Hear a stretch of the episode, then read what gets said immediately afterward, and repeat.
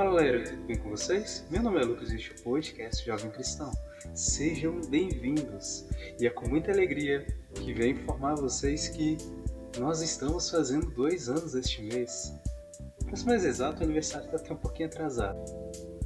O primeiro episódio foi gravado, publicado no dia 20 do 9. Então a gente está então a gente tá uns 9 dias atrasados, né?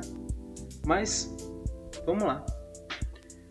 E hoje eu quero simplesmente agradecer vocês por todos vocês que têm, que têm acompanhado o podcast Jovem Cristão desde lá do início, ou aqueles também que pegaram pela metade ou tem pouco tempo. Agradeço muito a todos vocês por vocês terem estão, estarem ouvindo, né?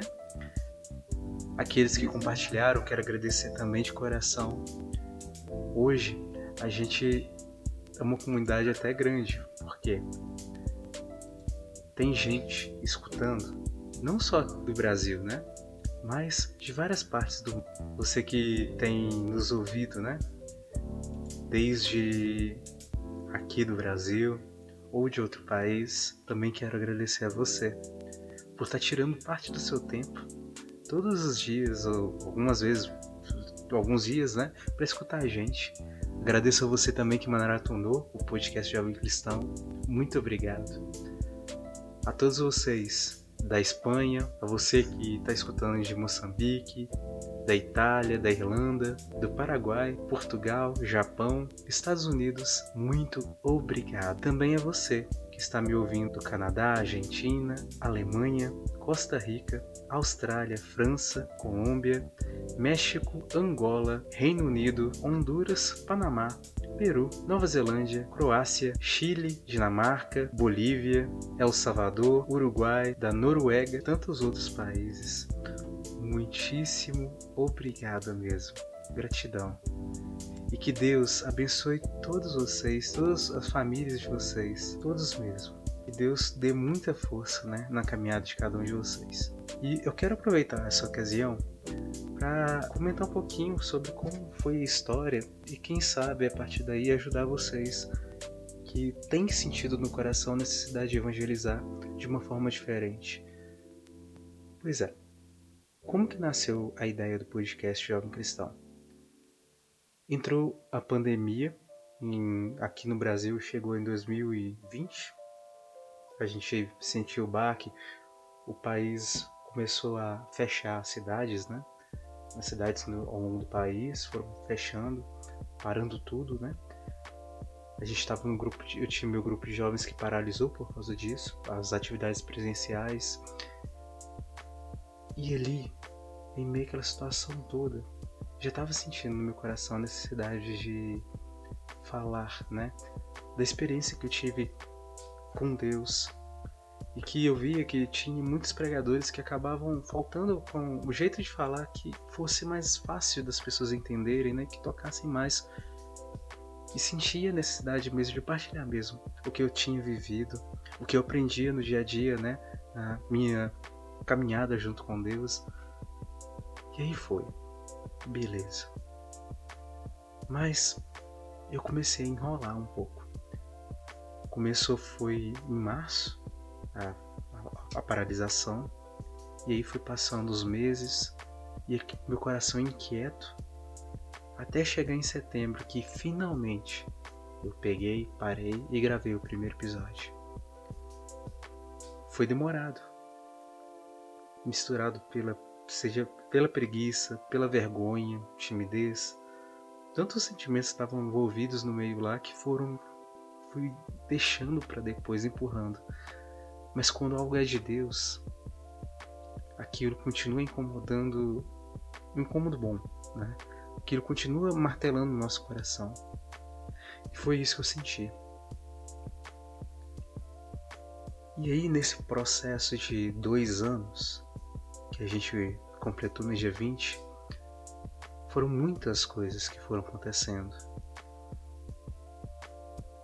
Todas as vezes que eu me sentia bem, eu gravava. Comecei no início foi assim. Mas quando estava vivendo uma condição, um momento muito ruim na minha vida, eu pensei em parar. Teve os momentos que eu fiquei doente, minha voz foi indo embora. Nesse momento eu dei as minhas pausas e fiquei semanas até sem postar nada. Teve período que só postei um episódio no mês. Mas no meu coração ainda ficava aquela, aquilo, movimento. Vai, continua, não para, não para. E à medida que eu fui vendo a quantidade de pessoas que foram, foram começando a escutar o, o podcast, eu fui continuando. Teve episódios que foram poucas pessoas e outros episódios foram muitas. Mas no início foi bem pouquinho mesmo. Demorou tipo um mês mais ou menos para começar a ter gente me escutando.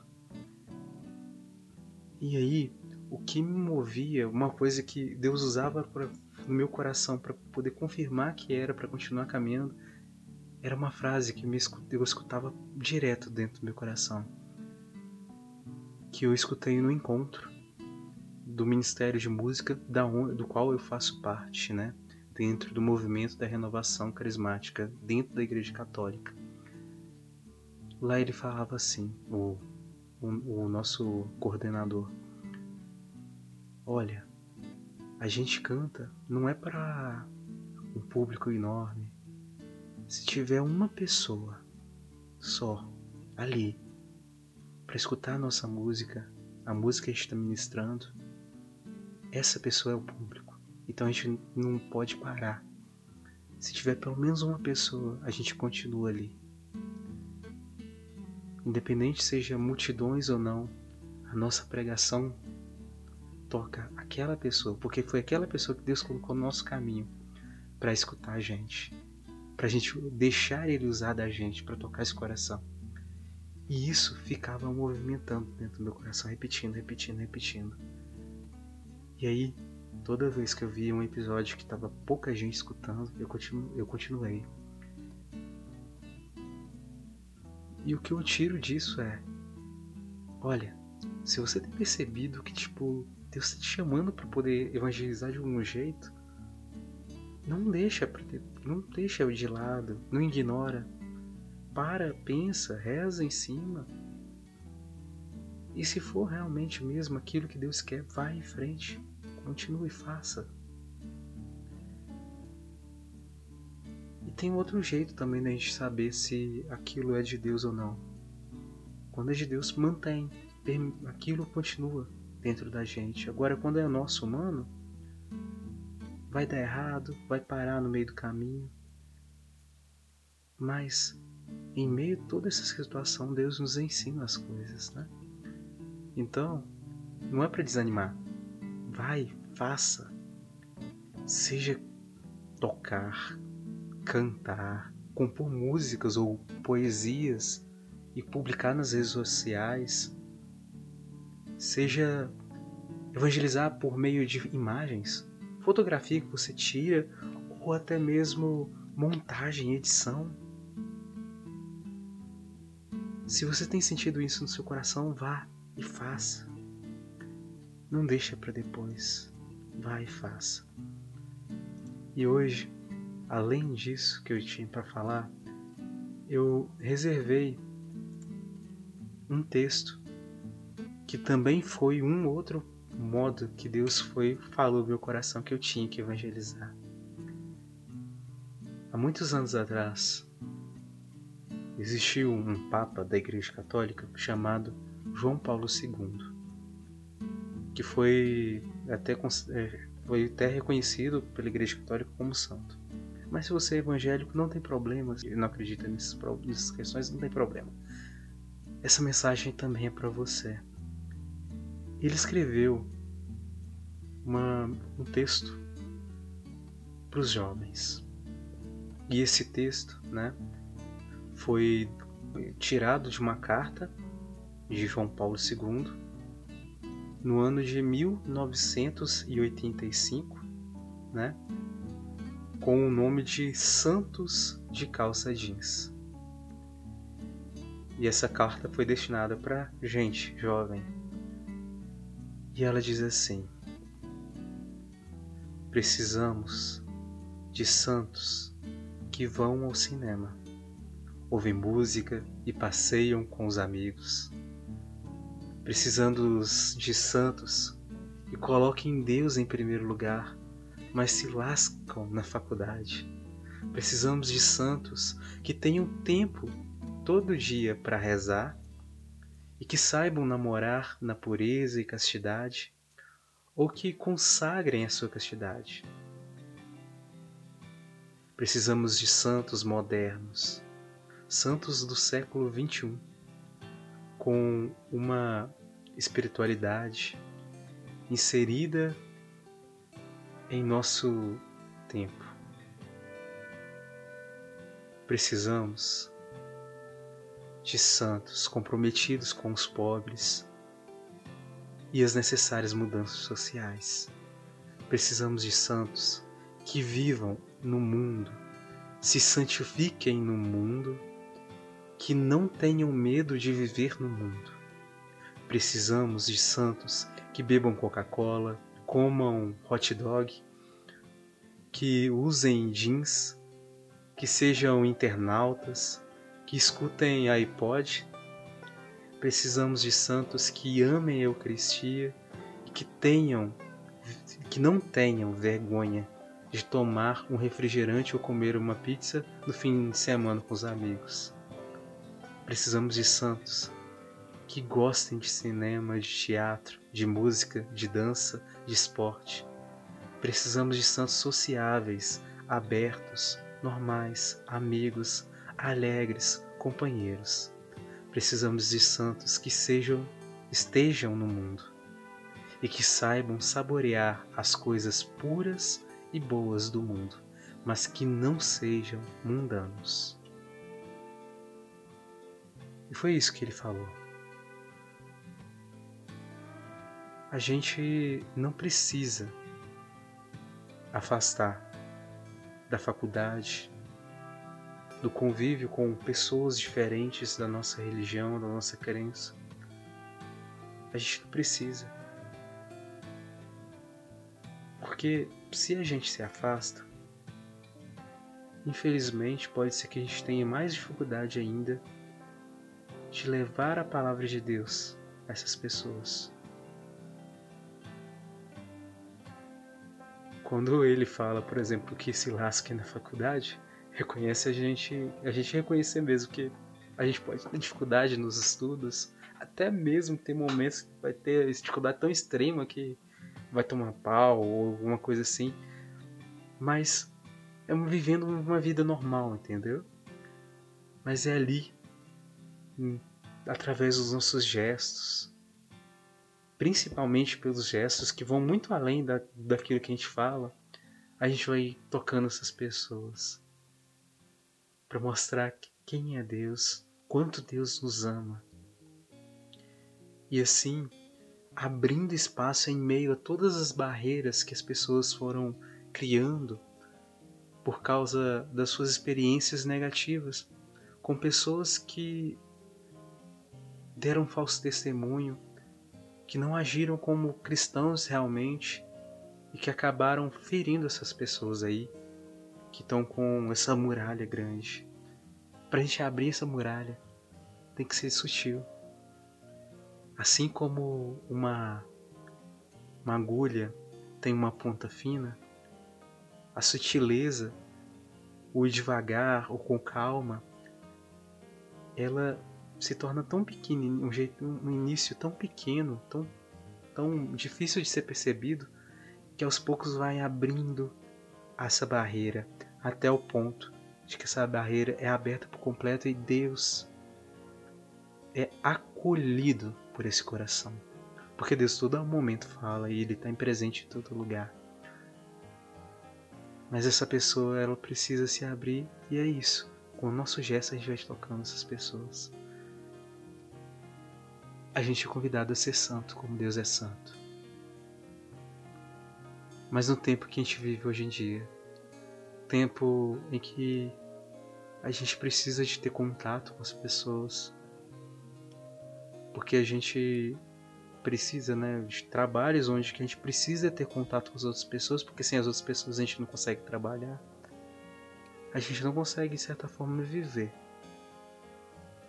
E é nessa interação que a gente tem com as outras pessoas é que podemos ser santos.